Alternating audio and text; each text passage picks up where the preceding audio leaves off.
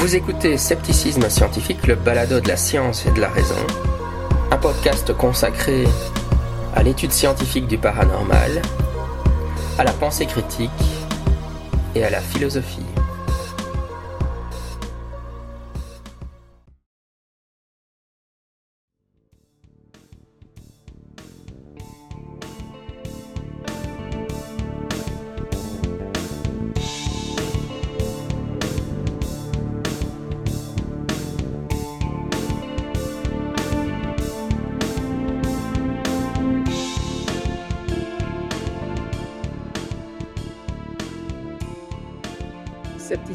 Scientifique, le balado de la science et de la raison.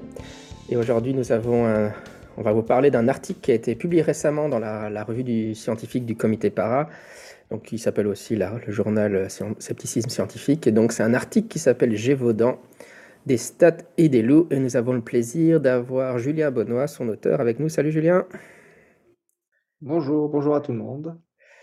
Et donc, euh, Julien, bah, je pense qu'il est. Je ne sais pas s'il faut le présenter parce qu'il est quand même très connu dans la communauté sceptique. Donc, mais sinon, euh, pour, pour ceux qui l'ignoreraient, les, les 3-4 personnes qui nous écoutent qui ne le connaissent pas, il est, euh, euh, il est un spécialiste évidemment de, la, de la préhistoire et il, a une chaîne qui s'appelle Entracte Science. Mais en fait, je pense qu'il vaut mieux que tu te présentes toi. Tu travailles à l'université de Johannesburg.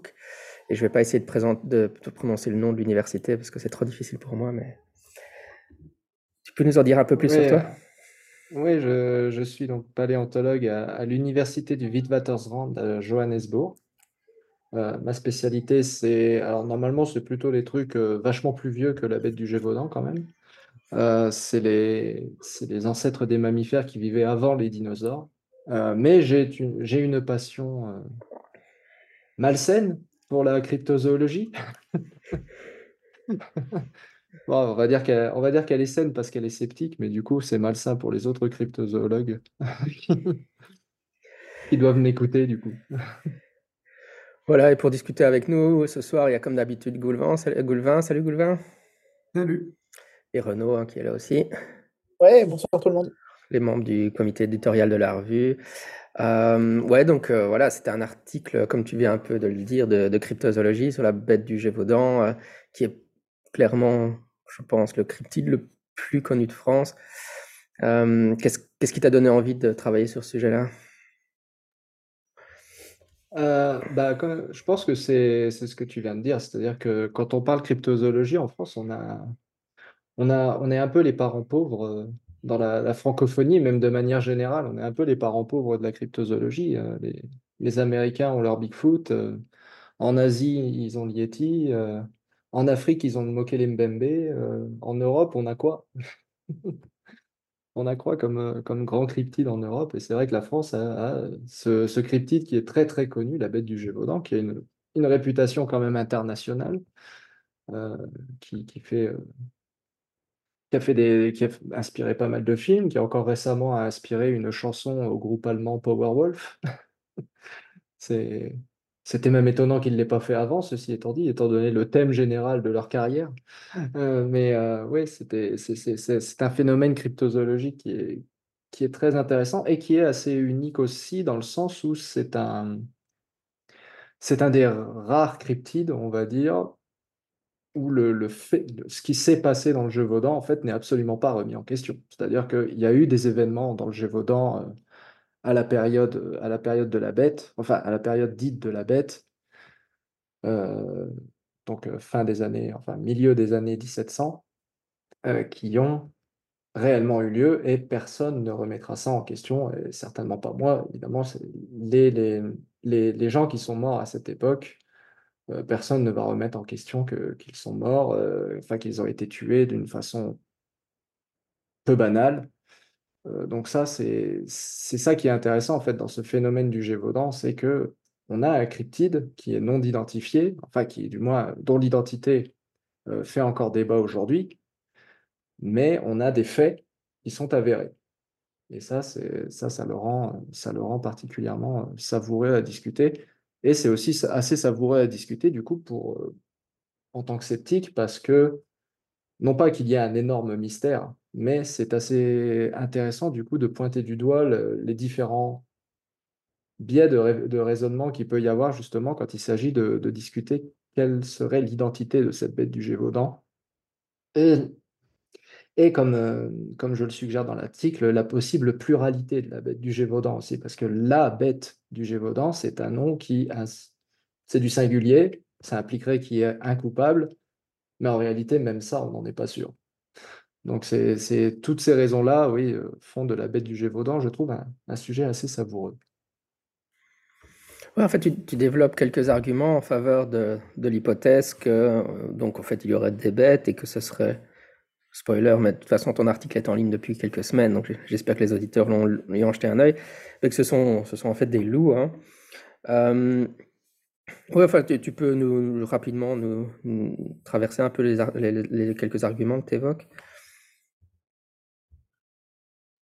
Oui, bah, bah déjà, c'est finalement, il y a, y a pas mal de choses, en fait, c'est là où c'est justement très intéressant d'étudier la Belle, c'est qu'il y a pas mal de il y a pas mal de choses qu'on ne pardonne à aucun cryptide, mais qu'on pardonne à la bête. Et la première chose, bah, c'est justement les témoignages.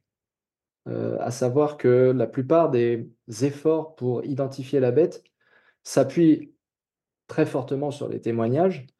Euh, évidemment, c'est le jus de la cryptozoologie et, de l'histoire même de manière générale. Hein. On fait avec ce qu'on a on ne peut pas vraiment faire autrement. et en fait, y a, on fait, la, chose qu'on fait dire à ces témoignages est très intéressante, c'est-à-dire qu'à chaque fois, on montre des témoignages qui disent la bête ressemblait à ça, la bête ressemblait à ci, la bête ressemblait à ça. On insiste sur le fait que ah, mais un témoignage de première main, il ne peut pas être faux. Donc il y a quelques témoignages de première main de gens qui ont vu directement la bête. Il y a même des gens qui l'ont blessée directement. Euh, tandis qu'elle attaquait. Donc, on, devrait savoir à quoi ressemble cette bête du Gévaudan, et le fait est que aucun de ces témoignages ne donne deux fois la même description. Sauf que ces témoignages, sont systématiquement utilisés pour dire, voyez, ces gens ont décrit un animal qui n'était pas un loup, donc la bête n'était pas un loup. Ça, c'est ce qu'on entend très souvent euh, un peu partout. Euh, la bête n'était pas un loup parce que les témoignages ne décrivent pas un loup. En oubliant au passage de mentionner, ouais, mais aucun des témoignages, il n'y a pas deux témoignages qui décrivent la même chose. Et c'est le premier, c'est la première chose que je décris, que je, que je rappelle dans mon article, c'est qu'un témoignage, ça ne reste qu'un témoignage. Et autant dans une approche historique, effectivement, on va, on va prendre ces témoignages parce que c'est ça qu'on a. Autant dans une approche sceptique de la cryptozoologie, vouloir identifier la bête sur la base de ces témoignages, il faut quand même rappeler que c'est quelque chose de fondamentalement euh, euh, cassé à la base. J'ai perdu le mot, mais c'est quelque chose qui a, vraiment des... Dans le fond, on sait très bien que les témoignages, ça rapporte pas grand-chose, particulièrement en cryptozoologie. Il y a cette histoire qui est absolument savoureuse et que j'adore rappeler à tout le monde tout le temps. C'est celle de, Brian Sykes, le généticien, qui s'est passionné de cryptozoologie dans les années 2010, euh, autour des années 2010, et qui, et qui s'est mis à récolter des échantillons ADN partout. Et quand il a voulu récolter des échantillons ADN de Bigfoot, euh, il a demandé à des chasseurs qui avaient déclaré avoir tué un Bigfoot, deux chasseurs, déclarant avoir tué un Bigfoot, l'avoir enterré, donc avoir pris le temps de creuser un trou à côté du cadavre, traîner le cadavre dans le trou, réenterrer le cadavre. Donc ils étaient persuadés d'avoir tué un Bigfoot, donc quelque chose qui fondamentalement devrait ressembler à un gorille quand même.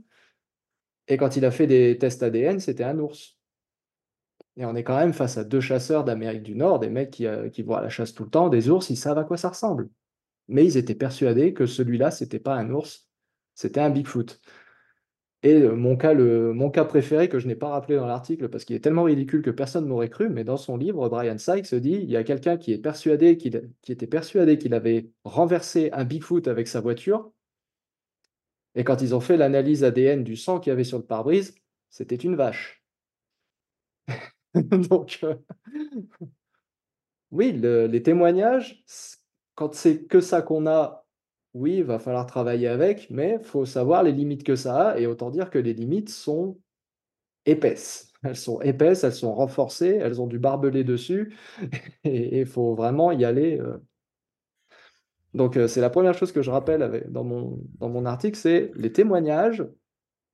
Bon, bah déjà, dans, dans le cas de la bête du Gévaudan, on, veut bien leur faire dire que ça ressemble pas à des loups, oui, mais on oublie de rappeler que c'est hyper contradictoire ce qu'il y a dans les témoignages. Et en plus, et en plus, ces témoignages, c'est généralement pas fiable, particulièrement dans le cas de la cryptozoologie. Et la deuxième chose, euh, la deuxième chose que je rappelle, bah, c'est que la bête, on, en fait. Généralement, il y a un rite de passage quand on parle de la bête du Gévaudan qui consiste à en faire l'historique. Et je suis sûr que déjà dans le chat, il y a des gens qui sont en train de se plaindre que j'ai pas fait un historique. Euh, c'est faire un historique des attaques de la bête, euh, ce qui a pour effet de d'iconiser, on va dire, la, bête, tout en oubliant, pareil, de la remettre dans un certain contexte, et ce certain contexte qui a été très très bien mis en valeur par Jean-Marc Morisseau, historien à Caen, c'est que des attaques de loups, il y en a eu tout le temps, et il y en a eu des bien pires que la bête du Gévaudan. En réalité, les, attaques euh, de bêtes sauvages, euh, des attaques de bêtes bien identifiées comme étant des loups, parce qu'on a fini par les tuer, il y en a eu avant. Et il y en a eu des bien plus meurtrières que celles du Gévaudan. En fait, les attaques du Gévaudan, ça a été la, dernière série d'attaques très meurtrières euh, attribuables, au lieu de dire attribuées, je vais dire attribuables au loup. Euh, ce, que, souligne Jean-Marc Morisseau, c'est que c'est une très très longue et, triste histoire, les attaques de loups. Euh, et en France, en tout cas, lui, il s'est penché sur la France, mais la réalité, c'est que des bêtes, il y en a eu partout tout le temps, et il y en a encore aujourd'hui. a, dans les années 90, en 95 et 96, il y a eu au nord de l'Inde des attaques sur des enfants. Il y a plus de 70 enfants qui ont été tués par un, par un loup. Et pareil, l'animal a été identifié comme étant un seul loup. Euh, et c'est là où justement il y a quelque chose d'intéressant qui se passe avec la bête du Gévaudan, c'est que on va, on avoir, si vous voulez, tout un tas de clichés sur, ce que devrait être un loup et ce que devrait être un comportement typique d'un loup qui ne correspondent pas à la réalité biologique du loup. Par exemple, euh, on va dire que la bête du Gévaudan ne pouvait pas être un loup parce que, et ça c'est vraiment un cliché que je ne comprends pas l'origine, mais le loup ne s'attaquerait pas à l'être humain. Et ça, on sait que c'est complètement faux. et, je le rappelle dans, mon article, il y a même une page Wikipédia qui recense les attaques de loups sur l'être humain euh, quasiment en temps réel, quoi. Donc il y a depuis 2020, il y a plus de cinq attaques déjà qui ont eu lieu. Et, quand vous regardez la littérature, il y en a partout de, ces, attaques de, loups euh, sur des êtres humains. Et donc il y a eu par exemple cette bête. Je remercie d'ailleurs au passage euh, euh, FL Reptile, Jean-François Pellissier, qui est aussi un, connaisseur de la bête du Gévaudan et qui m'a transféré cet article justement sur la bête d'Inde qui a fait des attaques euh, dans les années 90, parce que oui, c'était un exemple parfait de comment le loup s'attaque à l'homme, enfin à l'être humain. Euh, donc il y a, y a, ce cliché-là, il y a le cliché les loups ne chassent qu'en meute, alors que c'est pas vrai du tout, c'est pareil, on, sait depuis toujours que, je veux dire, c'est tellement connu qu'il y a une expression populaire, quoi, le loup solitaire. Et, pourquoi est-ce qu'on se figure que les loups doivent forcément chasser en meute, alors que les comportements solitaires chez les loups, c'est connu depuis longtemps? Euh, et que du coup, bah, il faut le rappeler aussi, je le rappelle dans mon article, les loups, ça chasse aussi en meute, les loups, ça ne mutile pas les victimes, alors que bah, si, ça arrive que les loups mutilent leurs victimes, ça arrive que les loups décapitent leurs victimes, euh, tout ça, c'est documenté dans la littérature et ça arrive que des loups. Euh, d'ailleurs, c'est un des reviewers qui avait pointé du doigt, mais vous vous rendez compte, euh, il y a un des animaux qui a été tué, il faisait quand même 50 kilos. Un loup, ça peut atteindre 80 kilos. Et pareil, c'est dans la littérature.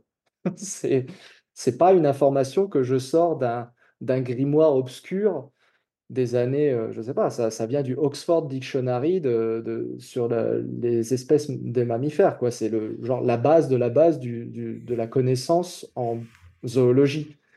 Donc on a, on a tout un tas de clichés. Voilà, c'est juste là où je veux en venir, c'est qu'on a un tas de clichés qui rentrent dans le mix de ce, débat sur qu'est-ce que c'était que la bête du Gévaudan et, et, qui, et qui tentent d'exclure le loup comme possible, comme possible comme possible bête, alors que, bah non, il n'y a pas de raison a priori d'exclure le loup.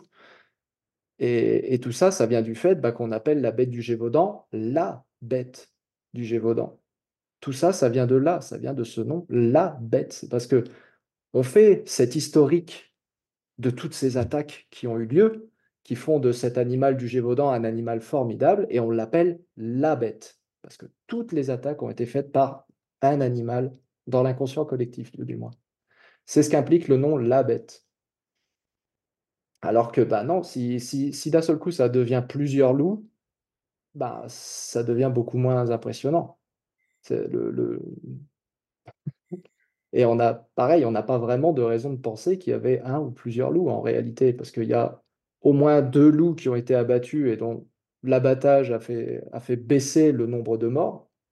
le, second, en l'occurrence, celui de, abattu par Jean Chastel, euh, aurait fait cesser les attaques complètement d'ailleurs. Mais voilà, il y a au moins eu deux animaux quand, on les a abattus, bah, ça a fait baisser instantanément le nombre de morts, mais surtout, on a abattu des centaines de loups. Enfin, peut-être pas des centaines, des dizaines.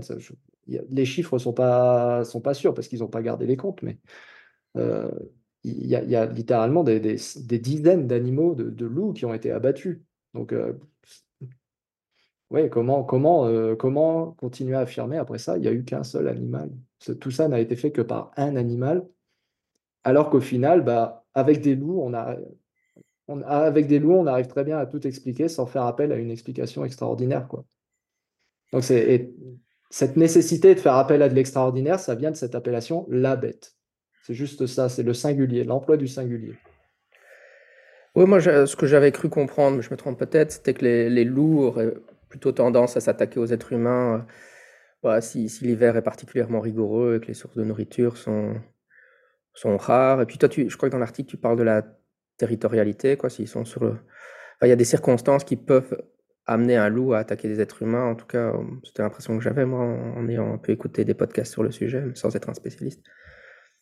Oui, tout à fait, oui. Ah oui, oui, le, bah, le loup, c'est un animal qui est omnivore, qui est très, qui est très versatile. C'est pas un pas un animal euh, aussi au comportement aussi stéréotypé et spécialisé que, que, peut le faire croire, que peuvent le faire croire certains contenus essayant de débattre de l'identité de la bête du Gévaudan. Voilà, ça, non, clairement. Et, dans le cas de la bête euh, indienne, justement, c'était pas un, environnement particulièrement rigoureux. C'est juste que oui, il y a beaucoup de monde, des proies faciles. Voilà, c'est pas plus compliqué que ça. Oui, dans, dans, le chat, il y a une question. Enfin, je sais pas si c'était pas, pas formulé sous forme de question, mais on va, on va la reformuler sous forme de question. Il voulait que tu commentes le. Parce que tu as parlé du fait que les témoignages étaient euh, incohérents entre eux. Enfin, tu, peux en dire quelque chose ou qu'il y, avait des contradictions dans ce que les gens témoignent? Oui, bah, il y, a, y a un petit peu de tout. Enfin, dans les, témoignages de, première main, l'animal qui est décrit est généralement un animal qui ressemble à un canidé, quoi. Donc c'est pas non plus un truc qui est très très très très différent d'un loup. il est généralement décrit comme étant énorme, mais ça, comme j'ai dit, les loups peuvent atteindre des tailles. Ils peuvent atteindre 80 et Jean-Marc Morisseau dit même, il y a certains cas enregistrés en Transylvanie, ça monte jusqu'à 100 kilos. Donc imaginez un loup de 100 kilos, quand vous avez l'habitude d'en voir qui font 30 kilos, oui, c'est un monstre. C'est carrément un monstre. Et après, on a surtout des, changements au niveau de, des patterns de couleurs. C'est-à-dire, euh, certains vont le décrire plutôt roux avec une raie, avec une raie noire sur le. Non, je crois que c'est l'inverse, noir avec une raie rouge sur le dos. Enfin, certains vont le décrire avec une tache blanche, euh, certains vont le décrire gris, certains. Donc, ouais, ça va être surtout des. La forme de la bête en général va être généralement très cohérente avec celle d'un canidé, avec des variations au niveau surtout du pelage. Voilà. Euh, c'est pas tant, euh. Donc tout reste relativement compatible avec une interprétation de, une interprétation d'un loup, mais un peu de travers. Le, fait est que le pelage est jamais deux fois de la même couleur, c'est ça qui est marrant.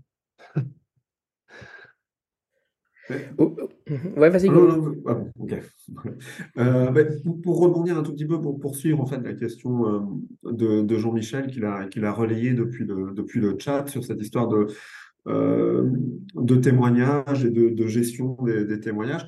Euh, ben en fait, ton article est jusque-là, historiquement, dans, dans, dans, la revue, celui qui a démarré le plus, le plus fort en termes de, de, téléchargement. Et donc, du coup, on a reçu des, des, retours. et il y a notamment des gens, je pense, qui étaient un petit peu comment dire, euh, peut-être euh, qui avaient des attentes différentes vis-à-vis de, de cette étude et justement qui pensaient que, euh, compte tenu de la dimension historique de cette histoire, que peut-être il y aurait eu justement davantage de mise en évidence euh, de quelles étaient les sources, pourquoi exactement, euh, euh, justement, elles pouvaient être jugées incohérentes. Et, justement, pareil, tu, tu, mentionnes que tu n'as pas fait l'historique. Je, peux comprendre la logique en sens que c'est des choses qu'on peut retrouver ailleurs. Et toi, ton idée, c'était d'apporter ton regard qui est plus, on va dire, un regard de biologiste, on va dire. Mais donc, du coup, il y a des gens qui ont été un petit peu, je pense, peut-être euh, perturbés ou qui sont, entre guillemets, restés sur leur faim sans vouloir faire de mauvais jeux de mots. et donc, du coup, j'aimerais savoir qu'est-ce que tu penses de, de, de, cet aspect-là? Est-ce que tu euh, est-ce que tu, tu, penses que tu aurais, enfin, qu'est-ce que tu penses des, des, recherches historiques qui ont pu être faites? Comment tu, comment tu t'es renseigné à ce point de vue-là? Et est-ce qu'à un moment, par exemple, tu aurais considéré la possibilité de dire, ben, ce sujet-là, il m'intéresse. Est-ce que je n'irais pas, par exemple, contacter un historien et on pourrait essayer d'écrire un article à quatre mains en combinant un petit peu les, deux approches pour essayer de, euh, de, les confronter? Parce que beaucoup de questions d'un coup, et prends ton temps pour répondre. Euh, voilà. Non, mais l'aspect historique, euh, moi, je ne le remets pas du tout en question et, peut-être qu'on devrait, effectivement. Euh, puisque c'est vrai que, comme je le disais, il y a une chronologie, euh, il y a une chronologie standard de, des événements du Gévaudan. Mais en réalité, euh, il y a, peut-être un travail à faire sur le fait que c'est sur le début et la fin et les événements qui sont ré réellement attribués au phénomène la bête il y a peut-être des débats, mais là, c'est vrai que moi, n'étant pas historien et n'ayant pas accès aux, sources elles-mêmes, c'est-à-dire vraiment tout ce qui est euh, documents historiques, etc., euh, ce serait très, très, très prétentieux de ma part de mettre le nez là-dedans. Euh, donc, je ne peux que m'appuyer sur ce que les, les autres historiens ont pu, ont pu faire comme travaux là-dessus. c'est une question par rapport à ça. Donc, tu as cité Jean-Marc Morisseau, qui a publié en 2007 mmh hein, ce travail historique sur, sur les attaques de loups. Qu'est-ce que ton article va apporter de plus par rapport à ce travail-là euh, précédent? Moi, ce que j'ai essayé d'apporter en plus, c'est bon, j'ai pas, pas la prétention d'apporter beaucoup, mais ce que j'ai essayé d'apporter en plus, c'est bah déjà comme essayer justement de d'enlever cet aspect historique qui à chaque fois iconise, sur-iconise la bête et passer directement au fond du message qui était euh, les témoignages et ce qu'on ce devrait en penser et ce qu'on en pense en général et ce qu'on devrait en penser en réalité, euh, à mon avis. Encore une fois, ce n'est que mon avis.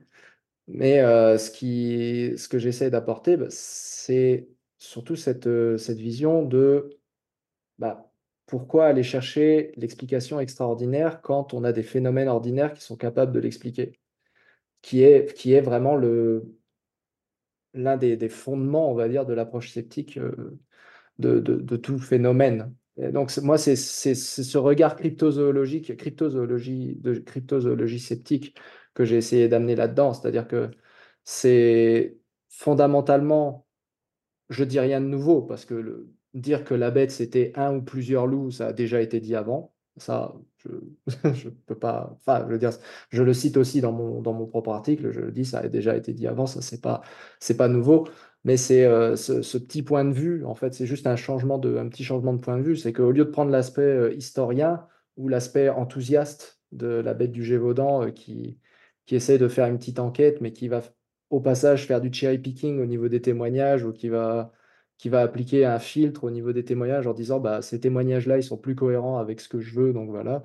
Euh, le, filtre qui consiste à ne surtout pas vouloir que le loup soit le coupable, parce qu'il existe ce filtre dans la littérature, il a été appliqué. Euh, c'est dans le but de protéger le loup, hein, d'un effort de protection du loup. Il y, a des, gens qui essayent du coup de dédouaner le loup de ce genre d'attaque.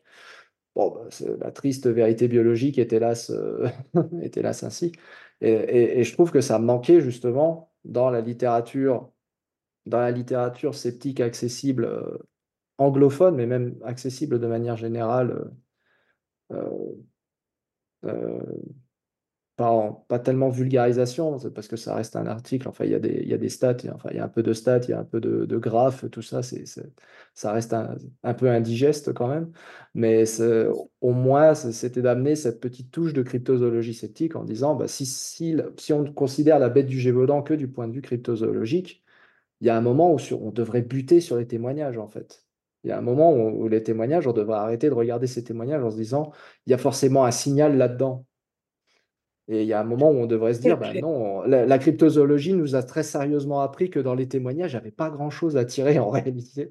Et- On, Et on justement, je suis pataugeait plus absolument dans. pas, je suis absolument pas spécialiste de cette affaire, mais est-ce que euh, de, de- des vues que toi tu as, euh, il y a des témoignages d'un autre niveau, des, des- des archives un peu plus intéressantes sur un plan scientifique, par exemple des autopsies, des choses comme ça que tu n'aurais peut-être pas traitées dans ton article, mais, mais qui pourraient euh, donner d'autres points de vue? Oui, il existe. euh, alors, les, deux bêtes que j'ai mentionnées, enfin, les deux animaux que j'ai mentionnés plus tôt, qui avaient été abattus et qui ont causé un déclin dans le nombre d'attaques, euh, ont été autopsiés. Le problème, c'est que les autopsies, donc, ont été, les autopsies sont accessibles euh, et elles sont, elles sont, elles, sont très XVIIe siècle, c'est-à-dire que ça, permet difficilement de conclure mieux que c'est un canidé. Voilà. Mm. Euh, on en a discuté, pareil, avec euh, euh, François, je l'ai appelé comment tout à l'heure? J'ai- François-Louis Pellissier, je- j'espère ne pas avoir écorché son nom. On en a rediscuté encore justement il n'y a pas longtemps avec François-Louis Pellissier qui, qui, je pense, va aussi préparer un article et j'essaie de le convaincre de l'envoyer pour scepticisme scientifique. Et, et il a, il a réanalysé une fois de plus les, ces rapports et pareil, en essayant de décortiquer à fond, euh, on peut éventuellement descendre jusqu'à loup, mais loup, euh, point d'interrogation, quoi. Pas, pas loup. euh. Donc les rapports sont pas précis, quoi. C'est ça. Et le problème, c'est qu'encore une fois, des, des dizaines d'animaux ont été abattus, on n'a que deux dissections. Il n'y en a que deux qui ont été disséqués. Donc euh, on va. Je sais pas, c'est pas malhonnête de se, de se baser là-dessus. Mais ça reste un échantillonnage très, très, très, très, très, très faible par rapport à tous les candidats possibles, quoi. Euh, par rapport, en tout cas, à tous les animaux qui ont pu contribuer aux événements, je, je veux dire. Dans la même lignée, dans le chat, on te demande Que penses-tu des hypothèses de, des- de félins en Gévaudan soutenues notamment par l'auteur Hervé Boyac? Euh, les hypothèses de félin, bah, je crois que c'est l'emploi du- d'un mot en particulier qui serait potentiellement, qui pourrait potentiellement aussi désigner le mot lynx, je crois. Et, et le problème, c'est que le mot lynx, il désignait beaucoup de choses, euh, pas seulement, pas seulement des félins. Et encore une fois, les descriptions données de première main, les descriptions données de première main décrivent quelque chose qui est fondamentalement très cohérent avec un canidé. Et les événements de bêtes, de manière générale, ont toujours été ramenés à des loups.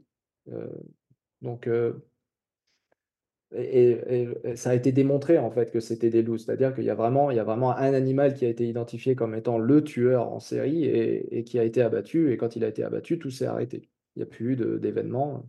Il y a eu des traques comme ça qui ont été faites. Et c'est un phénomène qu'on voit encore aujourd'hui, que des loups qui attaquent les êtres humains. Euh, les, les, les, les, les- les félins, enfin les, les félidés de manière générale même, j'ai pas de... Et surtout les, les lynx en Europe en particulier, euh, je crois pas qu'on ait de, de, de, de record, j'ai perdu le mot, de, D'archives, ouais. d'archives, merci. Je cherchais le mot archive. Je crois pas qu'on ait d'archives qui, les, qui, les- qui en fassent des, des tueurs comme ça, qui sont capables de, d'aligner des, des êtres humains comme ça. Par accident, oui, ça arrive, mais ça n'arrive jamais euh, en série, en tout cas pas que je sache. Euh, donc euh, oui, ça, ça, c'est, c'est pas une complète impossibilité, mais enfin, si on met tout ça bout à bout, c'est quand même très, très, très, très, très improbable. En tout cas, si on prend, si on fonctionne avec un principe d'hypothèse nulle, donc l'hypothèse, enfin, l'hypothèse de base, pas hypothèse nulle, parce que ça, nul, ça veut pas dire la même chose.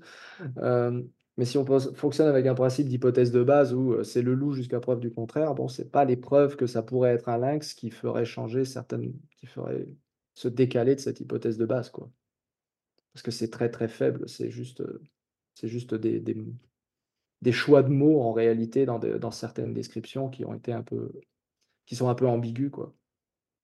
En tout cas pour ce que je sais.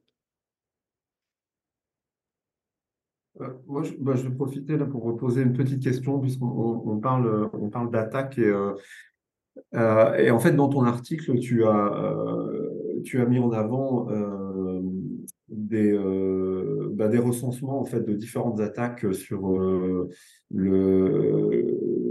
une période assez longue, en fait, qui couvre la totalité du XVIIIe siècle, mais ça va même de, je sais pas, 1600, quelque chose, et, euh, et, donc j'ai eu des questions à ce, sujet-là, parce que c'est quelles sont l'origine exactement de ces données? Et euh, est-ce que euh, quelle est la zone d'étude en fait? Est-ce que ce sont des données qui sont pour la totalité de la France ou est-ce que il y, a, y aura moyen de faire un tri géographique dans ces dans ces données pour se focaliser sur les attaques qui ont lieu avec des guillemets, euh, dans la zone du Gévaudan? Est-ce que ça aurait pu être euh, potentiellement plus, euh, plus informatif Enfin voilà, il y avait quelques questions sur ces données qui ont été exploitées et qui sont donc reprises dans, ton article. Oui, bah, ce sont donc les données de Morisseau, de, issues de son livre de 2007. Alors, comme on en a discuté un petit peu avec lui, il m'a dit il a, remis ça à jour en 2021, ce, qui m'avait échappé. Là, je dois, l'avouer. N'étant pas, en France, du coup, j'avais raté la sortie du livre de 2021. Donc apparemment, il les a remis à jour. Donc moi, celle que j'ai utilisée, c'est celle de 2007. Et en gros, c'est basé sur la France et c'est essentiellement euh, des registres paroissiaux, puisque c'était là enregistrés que sont enregistrés les baptêmes et les, décès, les funérailles. Donc c'est, c'est de là que ça vient. Euh, en tout cas, c'est les registres paroissiaux jusqu'à évidemment que les préfectures commencent à enregistrer les, actes de naissance et les actes de décès, ce qui, il me semble, commence au XVIe siècle, si je ne me trompe pas. Euh, donc voilà, c'est de là que ça vient en fait. Et euh, certainement, Jean-Marc Morisseau a accès aux données géographiquement voilà, pour chaque, euh, pour chaque département. Moi, je ne les ai pas eues, ces données-là, par contre. Donc, euh, enfin, si, il a, une carte. Dans son, dans son livre, il y a une carte. Donc, ça permet, si vous prenez le temps de reprendre chaque point un par un et de le rapporter dans un tableau, vous devriez pouvoir remonter à la source du truc, on va dire. Euh, mais oui, le... sinon, je ne crois pas qu'il donne, je me rappelle pas qu'il donne un tableau avec département par département. Ok, d'accord. Parce que donc, du coup, c'est assez intéressant. On voit des pics, en fait. On, a donc le nombre de. Euh, alors je ne sais plus si c'est le nombre d'attaques ou le nombre de victimes, en fait, euh, d'animaux sauvages par, euh, par année. C'est le nombre de décès. Ouais. Et, et, donc, du coup, on, on, a des, des, pics. Et donc, la, la du Gévaudan est un de ces pics, mais on a même des pics qui sont plus, qui sont plus élevés. Et donc, c'est vrai qu'on pouvait se poser la question de savoir si on avait pu isoler, isoler, isoler voilà, isolés, euh, des, euh, des, en fait, des densités d'attaques sur des régions, sur des régions plus limitées. Est-ce que ça aurait pu, est-ce que dans ce cas-là, l'intensité des attaques dans, dans, la région du Gévaudan serait sortie du, de l'histogramme ou, ou pas? Enfin, c'était un peu le, le, ah, sens de, le sens de ma question. Quoi. Ah ouais, corriger, euh, corriger par rapport à la surface en mètres carrés, est-ce que ça sortirait plus du coup? OK. Ouais, non, c'est une bonne question ça, j'ai pas j'y ai pas pensé, j'avoue. C'est pas grave. Euh, en fait, euh, pour être, donc pour être honnête, c'est pas, pas moi qui ai pensé non plus. Enfin, en tout cas, c'est ce que j'ai pensé en lisant les commentaires de. Donc, parmi les, nombreuses personnes qui ont, qui ont téléchargé l'article, il y en a un qui a quand même fait donc, la démarche de euh, le lire tellement en, détail qu'il m'en a renvoyé un, un, exemplaire avec tout un tas de, tout un tas de commentaires et, euh, euh, des trucs assez intéressants. Donc, du coup, visiblement, c'est quelqu'un qui a cette, cette approche historique et donc est un petit peu probablement déçus par le, poids relativement faible accordé, accordé au, au témoignage. Euh, mais par contre, il y, a, plein de critiques, euh, enfin, il y a plein de remarques intéressantes. Donc, si, tu es intéressé, je pourrais te faire, te faire suivre. Euh, ça te permettra d'avoir une troisième review post-review. comme ça, ça, ne se finit jamais.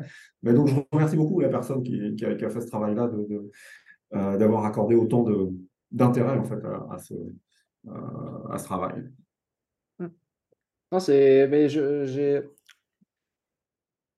c'est vrai que quand on lit l'article, du coup, c'est des choses que je prends pas le temps de dire, mais l'approche, enfin, faire une, laisser de côté l'approche historique, c'était justement, ça fait partie du, de la démarche. C'est-à-dire que, comme je le disais, c'est quasi, il y a, un côté presque religieux à vouloir retracer l'historique à chaque fois de la bête du Gévaudan avant de devoir en discuter quelle est l'identité.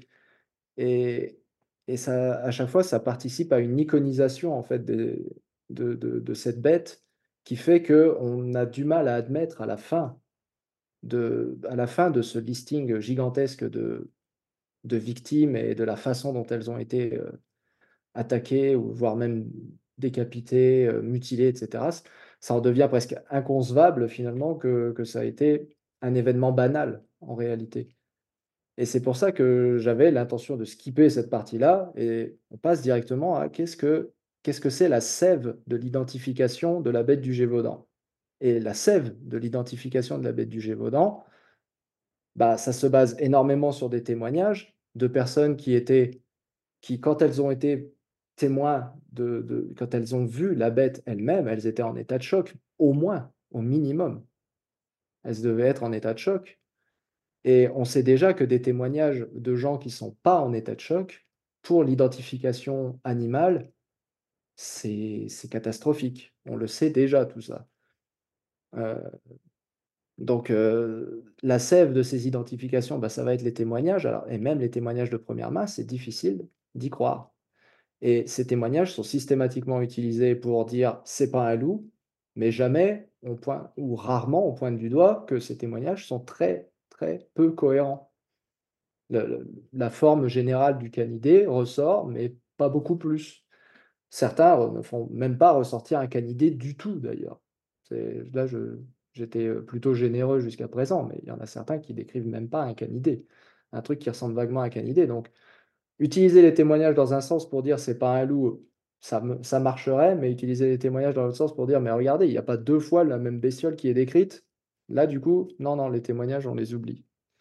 Donc ça, ça fait partie aussi de ces biais qui sont immédiatement là. Et comme je le disais, il y a tous ces clichés sur les comportements du loup qui, viennent systématiquement mettre un brouillard euh, d'une opacité extraordinaire, parce que les gens croient à tous ces, clichés maintenant.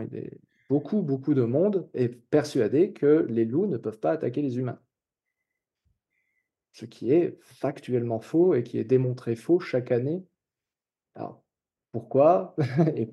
Et ça, ça pèse extrêmement lourd dans les débats sur enfin quand on assiste à ces débats, y compris dans la littérature, ça pèse extrêmement lourd dans, l'identification de la bête du Gévaudan. Donc c'est pour ça que on demande, Renaud demandait tout à l'heure qu'est-ce qu'apporte de nouveau mon article, parce qu'il a, en réalité, il n'apporte pas tant que ça de nouveau. Par contre, il retire des choses qu'on n'a pas l'habitude de retirer.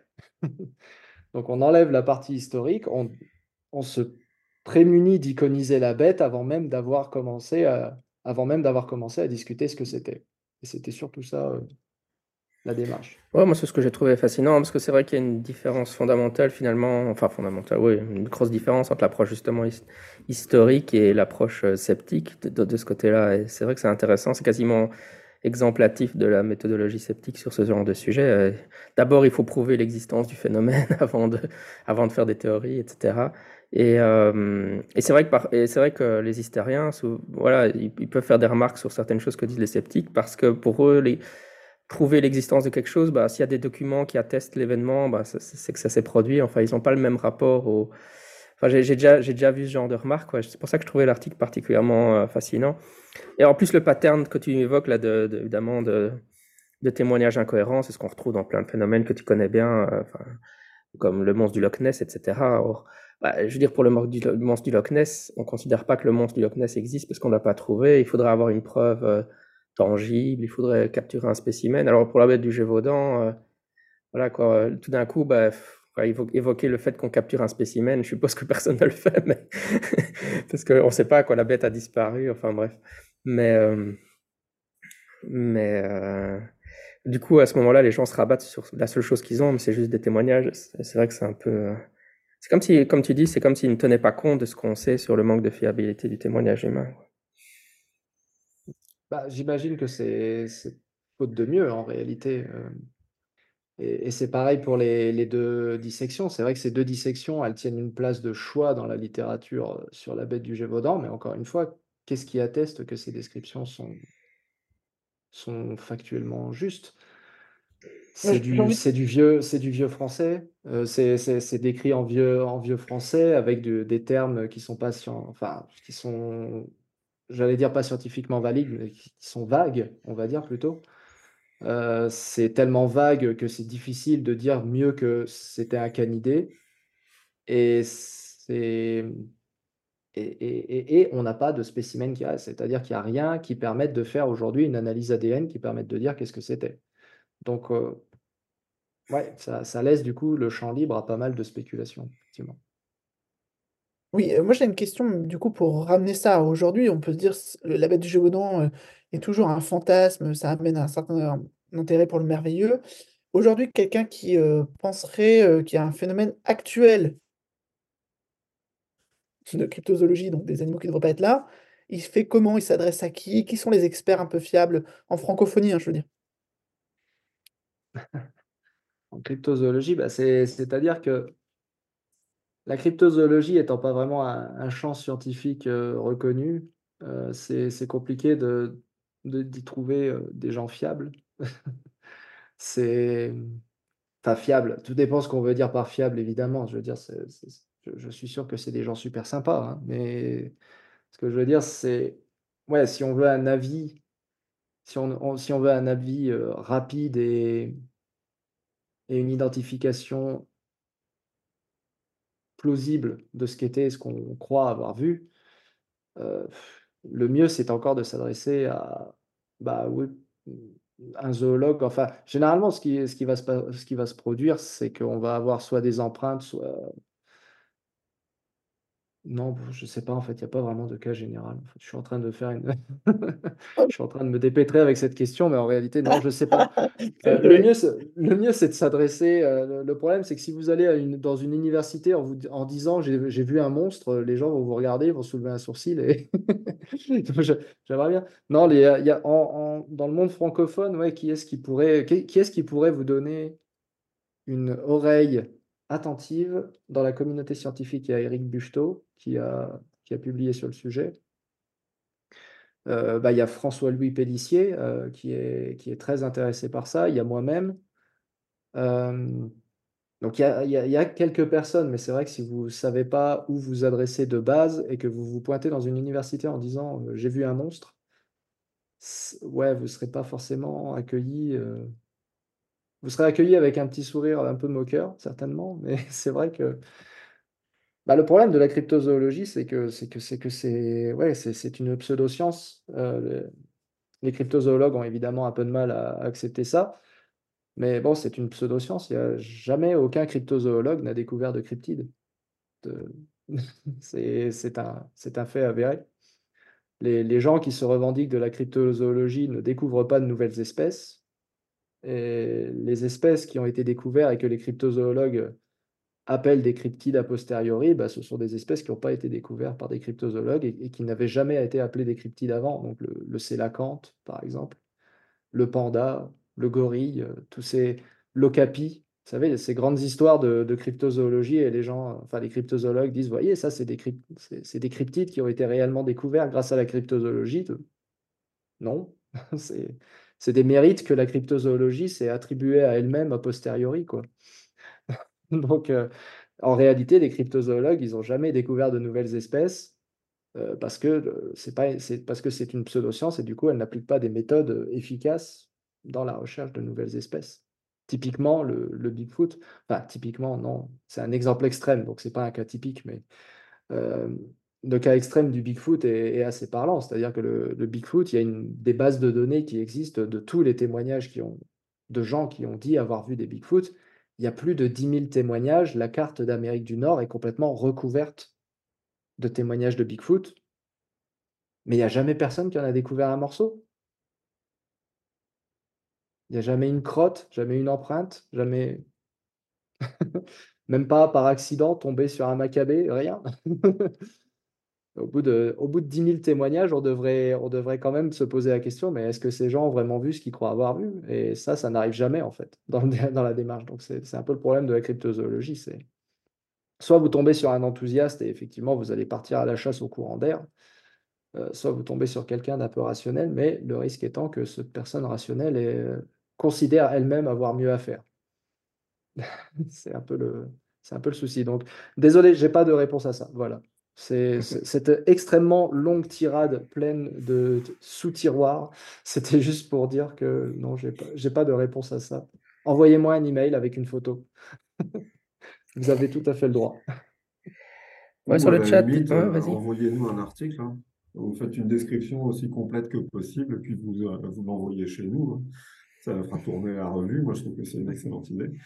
Euh, juste un petit commentaire à faire, une réflexion que je me faisais et, qui m'a été remontée aussi quand on était en train de discuter euh, là, à l'instant de comment des, sources et du traitement des sources par les historiens. enfin, je voudrais pas donner l'impression que, que, moi je trouve que c'est vraiment intéressant d'avoir cette approche comme tu l'as eu pour, euh, pour, euh, pour la bête du Gévaudan. Euh, après, je ne voudrais pas donner l'impression que du coup, on ne s'intéresse pas du tout à l'approche historique, ou surtout qu'on donne l'impression qu'on n'a pas confiance en les historiens pour savoir traiter des sources historiques, puisque par définition, ça fait partie de leur boulot et ce sont des choses qu'ils savent faire, etc. C'est-à-dire que là, peut-être qu'il y avait un angle de, de, euh, de biologisme ou de naturalisme qui pouvait être intéressant pour cette question précise et cet aspect précis.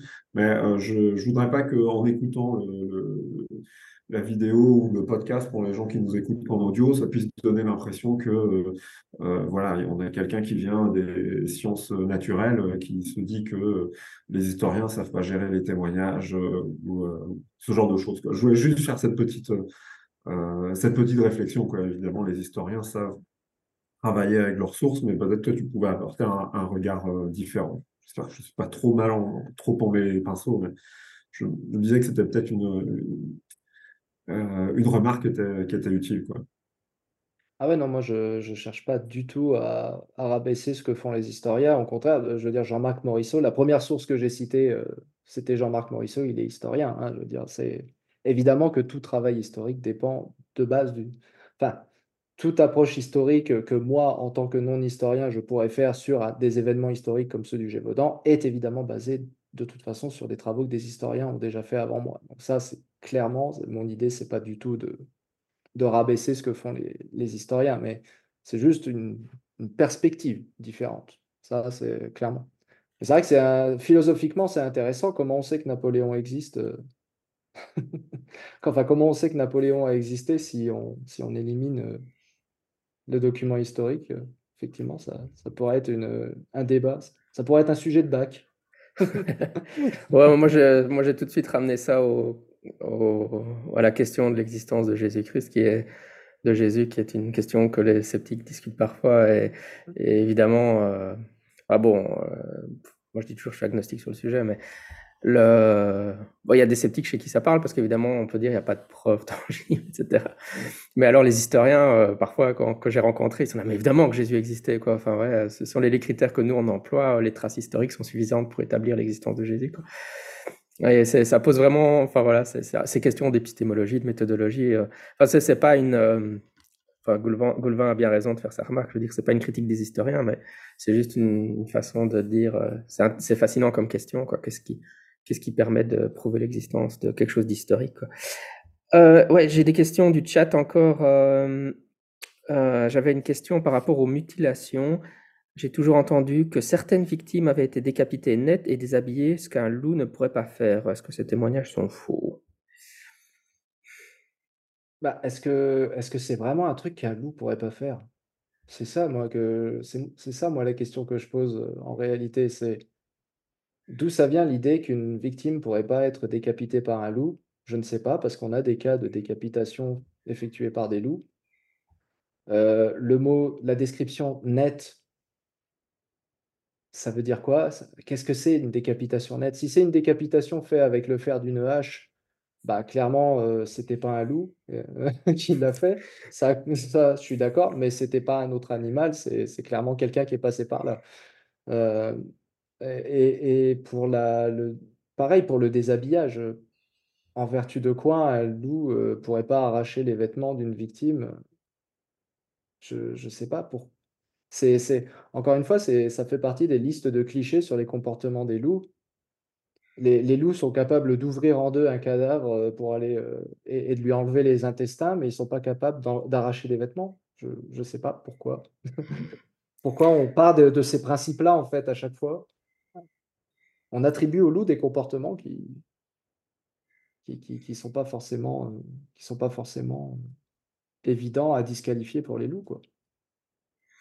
Euh, dans mon florilège de questions dans le chat, euh, euh, est-ce que tu as connaissance de sceptiques qui remettent en cause l'existence de la bête, mais à l'époque même, il y avait des gens qui pensaient que c'était peut-être juste des loups à l'époque déjà? Oui, il y a plein de ça, il y a plein de rapports qui désignent, l'animal comme un loup, oui. Oui, oui, je crois que même déjà dès le premier rapport d'ailleurs. Enfin, le premier rapport classiquement considéré comme celui conc concernant la première attaque du Gévaudan mentionne un loup, si je me rappelle bien. Ou si c'est pas le premier, c'est le deuxième. Mais oui, oui, historiquement, c'est ça fait partie des choses aussi, heu, qui sont qui qui peuvent être intéressantes à débattre, c'est-à-dire, y a dans dans les arguments qui reviennent, c'est pourquoi l'aurait-il appelé la bête si c'était un loup? Heu, c'est vrai, c'est vrai après tout. S'il savait que c'était un loup, pourquoi l'appeler autrement? Mais c'est aussi, heu, parce que c'était tellement évident que c'était un loup pour eux que, quelle que soit la façon dont ils l'appellent, ils auraient pu l'appeler Serge, bah, ça aurait été pareil. C'était un phénomène qui qui était qui était très courant et donc heu, oui, il y a pas de raison. Le y a justement encore une fois, je ne saurais remercier, monsieur Pélissier suffisamment pour cet article parce que c'est vraiment une mine d'or d'informations. Les en Inde, dans les années 90, les les les gens qui ont été attaqués et qui ont été confrontés avec le fait que c'était un loup, donc à qui on a dit: «Ce qui vous a attaqué, c'était un loup», heu, ont continué à lui donner le nom de monstre. Enfin, le le nom local, c'était Minaï et ils ont continué à appeler ça un Minaï, malgré le fait qu'on leur a dit: «C'était un loup». Parce que, heu, parce que la définition de monstre aussi, elle est elle est pas forcément enfin dans le dans le sens populaire, surtout à l'époque, heu, en France, là on revient en France, mais la définition de monstre, c'est un animal, heu, qui est «hors de la nature» entre guillemets et bon, bah, un loup de si on parle d'un loup de 80 kilogrammes, c'est effectivement hors de la nature. C'est c'est pas banal, voilà et si c'est ça un monstre, bon, encore une fois, c'est là, c'est c'est là, on rentre dans le domaine de l'historien. C'est-à-dire le domaine de l'historien qui va pouvoir nous dire qu'est-ce que le mot monstre voulait réellement dire à l'époque ou qu'est-ce que le mot bête voulait réellement dire à l'époque. Moi, en tout cas, ça me choque pas qu'on appelle, heu, la le loup par un autre nom quand il se comporte bizarrement, on va dire. En tout cas bizarrement selon les perceptions de l'époque. Ouais, des auditeurs fait remarquer que tu as fait une vidéo sur les les autopsies de la bête du Gévaudan il y a quelques années. Ils se demandaient si Mmh mh. si on pouvait renvoyer encore à cette vidéo, enfin, si c'était pertinent par rapport à notre discussion ici. Bah, c'est comme je disais, c'est tout aussi c'est pertinent dans le sens où où ça reste des candidats possibles en tant que bête du Gévaudan, mais c'est vrai que, bah, la conclusion de ma vidéo, je vais vous la spoiler immédiatement, c'est qu'on peut pas vraiment dire mieux que c'était des canidés. Donc ce qui veut pas dire que c'était pas des loups. C'est ça qu'il faut pas confondre. C'est pas parce qu'on ne peut pas dire mieux que canidés que ça veut forcément dire que c'était pas des loups. Et la 2e, heu, grande conclusion, c'est que j'essaie de me rappeler, j'ai perdu le fil de ma phrase. Non, la 1re conclusion, ouais, c'est canidés et la 2e, c'est que, bah, c'est jamais que 2 animaux parmi les dizaines qui ont été abattus. Donc heu, ça on est déjà hyper, contraint par cette, heu, par ça, quoi. Donc oui, elle n'est elle, est pas complètement impertinente, ceci étant dit. En plus, on me voit dans cette vidéo galérer à essayer de comprendre ce que les mecs ont voulu dire dans leur description, parce que c'est du vieux français et, c'est super chaud. Ils n'emploient pas le mot molaire, ils emploient le mot, qu'est-ce qu'ils disent? Mâchelière ou enfin, c'est je crois qu'à un moment, je m'embrouille tellement sur le mot incisif que je comprends même pas ce qu'ils essayent de dire. Mais c'est quelqu'un après dans les commentaires qui m'a dit: «Non, mais ça veut dire incisive en fait». Ah! Donc oui, j'essaye de déchiffrer les rapports, mais c'est compliqué. on a encore le temps peut-être pour une dernière question. Il y a quelqu'un qui demande: mmh «Et quid de la théorie de l'hybride chien-loup?» Oui, bah, c'est-à-dire que c'est quelque chose qui est assez courant, hein, la théorie de l'hybride chien-loup, euh, qui qui qui est un peu compliqué. Alors c'est basé sur certains témoignages qui décrivent certains pelages qui sont plus communs chez le chien-loup que chez le loup. Mais ce n'est que plus commun chez le chien-loup que chez le loup, c'est pas exclusif au chien-loup. Euh, donc, euh, c'est pas possible de trancher. Avec les informations qu'on a, c'est pas possible de trancher et c'est extrêmement compliqué de de distinguer un hybride chien-loup qui aurait été élevé par des loups d'un loup, d'un 100% loup, quoi, parce qu'ils ont les mêmes comportements, ils ont la même quasiment la même anatomie, ils sont donc oui, dans l'absolu, c'est c'est fort probable. Euh, la théorie de l'hybride chien-loup, elle a cette petite, euh, cette petite dose de séduction en plus. Enfin, elle a deux doses de séduction en plus. La première, c'est que, bah, un hybride chien-loup, d'après ce qu'on a pu en dire, ça ça a moins de mal à s'approcher de l'homme. Donc ça ça a petit ce petit côté séduction en plus qui fait que, oui, ça pourrait expliquer pourquoi pourquoi de manière générale, certains loups ont l'air de péter les plombs, et on a des événements de bêtes comme, euh, comme celle dont on a parlé avant. Donc pas seulement pour le cas du Gévaudan, mais de manière générale, c'est quelque chose qui est souvent invoqué euh, pour expliquer comment ça se fait que d'un seul coup, il y a un ou deux loups, ou un, petit un tout petit groupe de loups qui se mettraient à péter les plombs et à attaquer les êtres humains à répétition. Et c'est souvent invoqué. Et puis, mais comme, euh, comme c'est des événements qui arrivent de plus en plus rarement et que c'est pas toujours évident de capturer les coupables, les analyses ADN le confirment, enfin, permettent rarement de tester l'hypothèse. Et le, le, le, deuxième côté séduisant à cette hypothèse, qui la deuxième raison pour laquelle elle rencontre un certain intérêt dans la littérature, c'est que c'est plus facile à dresser un hybride chien-loup qu'un loup. Et de fait, ça, ça, a donné naissance à pas mal de, de petites théories du complot sur, à la, sauce Pacte des loups, évidemment. c'est quelqu'un qui a dressé la bête du Gévaudan pour, pour, commettre des assassinats pour des raisons diverses et variées. Bon, on n'a jamais, jamais trouvé. Enfin, y a, là, la littérature est très claire sur le sujet. On n'a jamais trouvé de preuve que. Il n'y a, vraiment aucun élément factuel qui, qui va dans cette direction-là. Pas dans la direction du complot, j'entends pas la, la direction du chien-loup, oui, c'est une possibilité c'est tellement compliqué à distinguer d'un loup, du coup, que mmh ça revient au même. en tant que biologiste, de toute façon, c'est la même espèce. Donc, euh, hop, je prends et, je botte en touche. cool. Moi, je ne sais pas si Goulvin ou Renaud, vous avez des dernières remarques, questions, euh,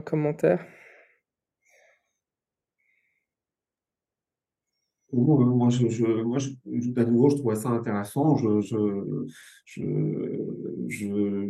trouve aussi intéressant euh, de, réaliser. Euh, du coup, moi, j'ai écouté des.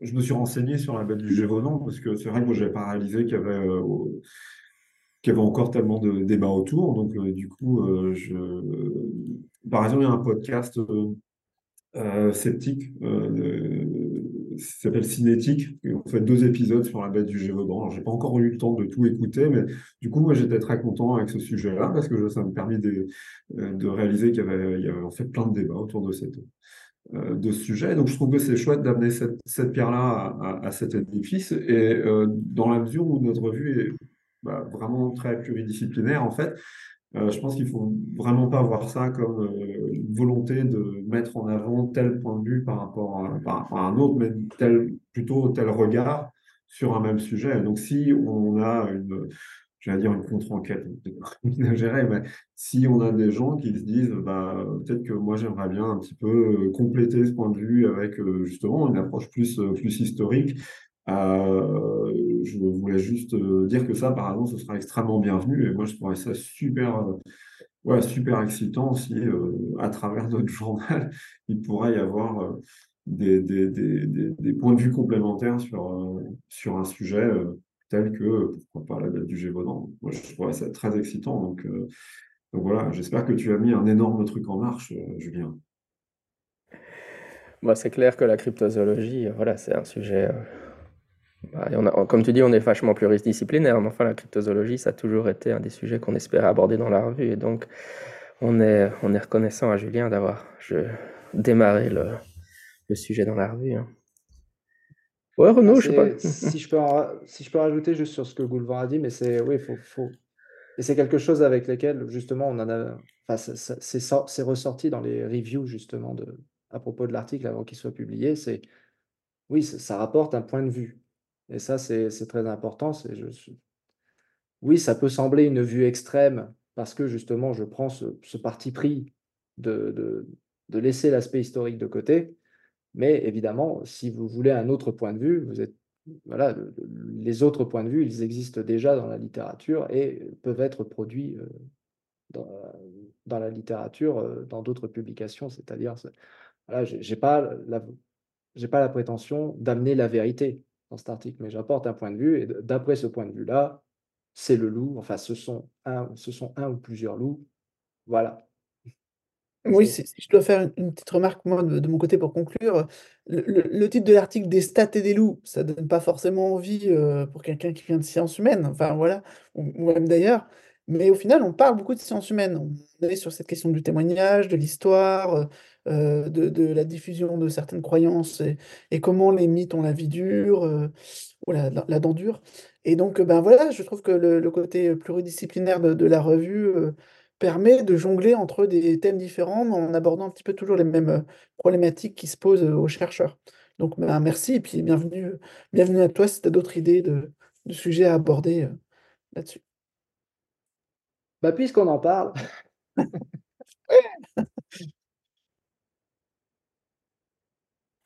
Ok, très bien.